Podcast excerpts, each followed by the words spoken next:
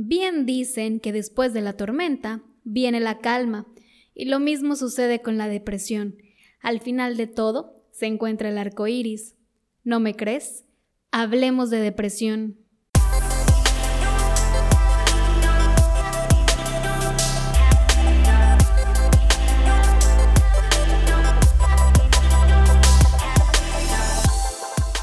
Hola y bienvenida, bienvenido a este espacio creado para ti.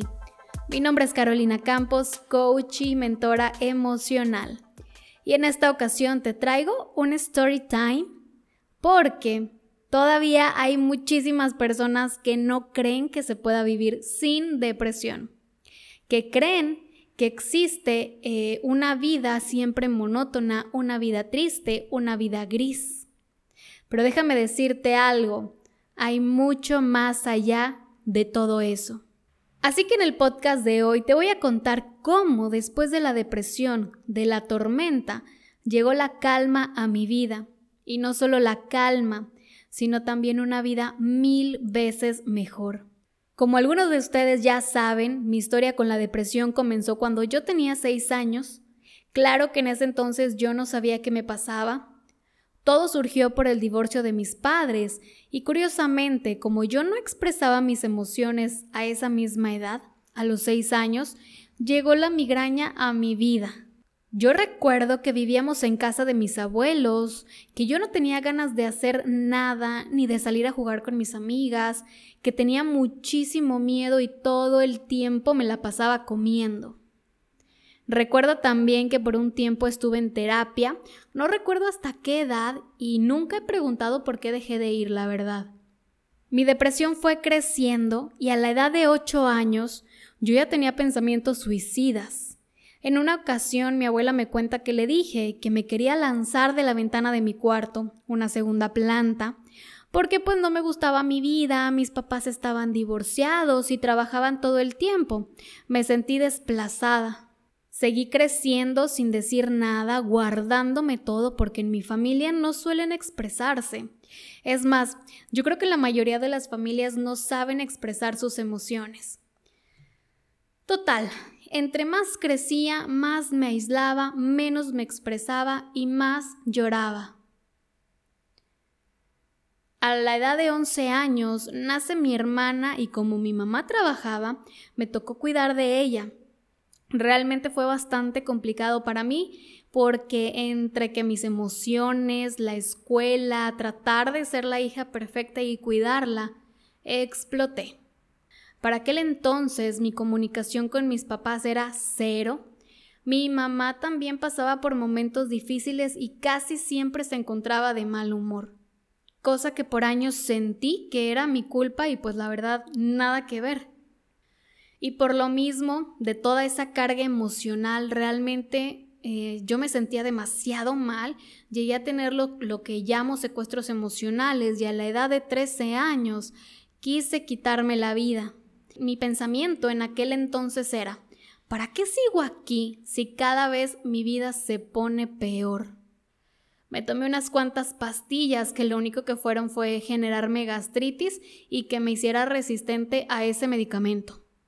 Después de ese momento, mi vida siguió siendo exactamente igual.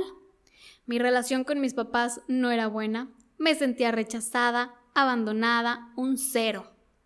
Tenía la presión de ser la mejor hija, la mejor estudiante, la mejor en todo. Una presión que, por cierto, yo misma me generé para obtener el reconocimiento de mis padres, cosa que no pasó. Continúa mi vida, mis pensamientos negativos. Aprendí a disfrazar mi depresión. Me creé una envoltura falsa de felicidad. Seguí presionándome por ser la mejor en todo. Me seguí aislando. Mi vida se cicló en una completa negatividad. Entro a la prepa, donde conocí a mi novio. Las cosas comienzan a ser un poquito mejor, yo sigo cargando mi envoltura de disque felicidad hasta que un día ya no puedo más y saqué mi lado tóxico con él. Yo no sabía cómo amar, nadie me enseñó qué era el amor, cómo demostrarlo y sobre todo cómo recibirlo. Le tenía un miedo a enamorarme y sucede que pues ya me había enamorado. Entonces comencé a sabotear mi relación, pelea tras pelea. Y justo cuando decido hacer las cosas bien y entregarme al amor, ser mejor pareja, trabajar por un futuro juntos, me corta. Y aquí viene de nuevo. Otra vez no, por favor. Mi vida se torna negativa. En menos de una semana regresamos, pero se abrió la caja de Pandora por completo. Si era tóxica, me volví 100 veces más. Cosa curiosa, antes de todo esto yo tenía seguridad, autoestima medias, pero segura de que era un buen partido y que si me dejaba, pues no importaba. Después de todo esto, de que él me corta, se vino abajo mi autoestima, mi seguridad y mi confianza, aunque ya habíamos regresado, yo digo que tronó mi chip y me descompuse. Me volví súper celosa, súper posesiva, súper controladora. En cuanto a mi persona no estaba nada a gusto. Bajé mi rendimiento muchísimo en la escuela, en mis prácticas, en el gimnasio, en todo. Me entró una depresión como nunca antes, de esas que te tumban en la cama y te hacen perder peso. La ansiedad explotó y se convirtió en ataques de pánico. Me daba muchísimo miedo salir de mi casa, trasladarme y hasta dormir, porque yo creía que ya no iba a despertar.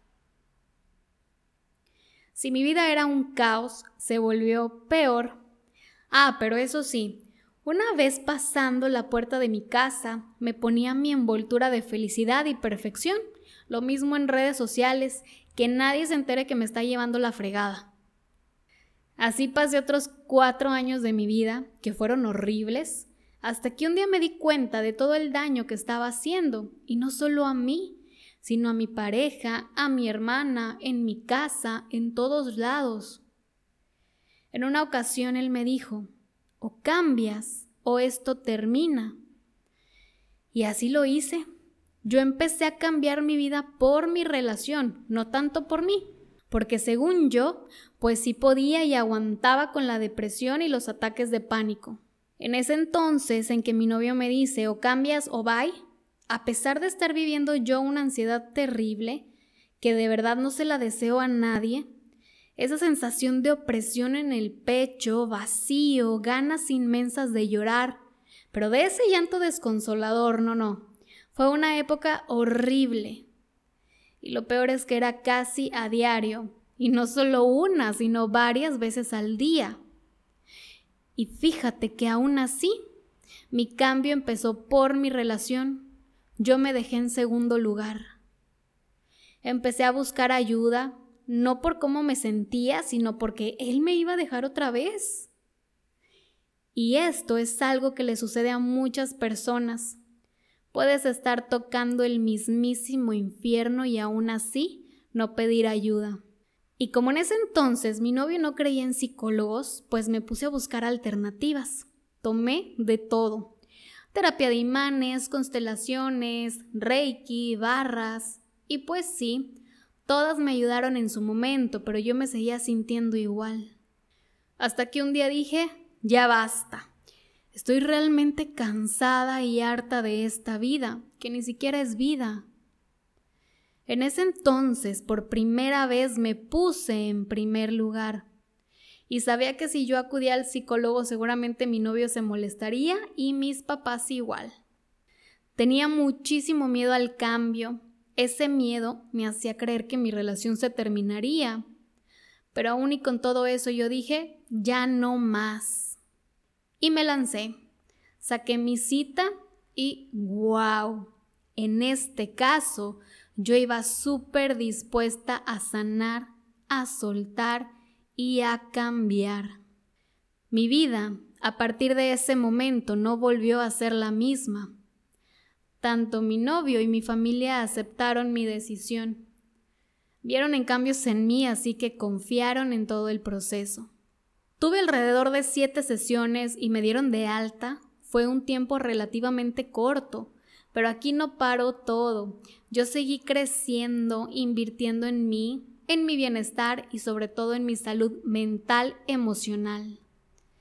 He tomado cursos, talleres, diplomado, todo lo que suma a mi vida fue y es bienvenido.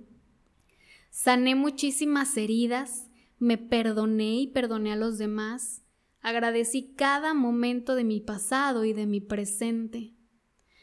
Realmente desde mi primer cita, en mi vida comenzó la magia y la magia no ha terminado.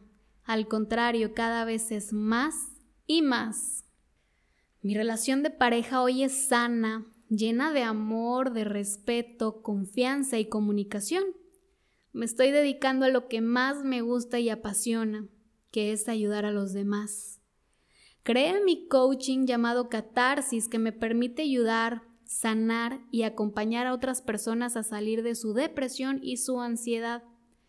A través de un proceso súper noble y amoroso, en tan solo tres meses y medio, le das un giro a tu vida. Hoy soy realmente feliz. La depresión y la ansiedad han salido de mi vida. Hoy mis padres me reconocen, mi relación con ellos es mil veces mejor.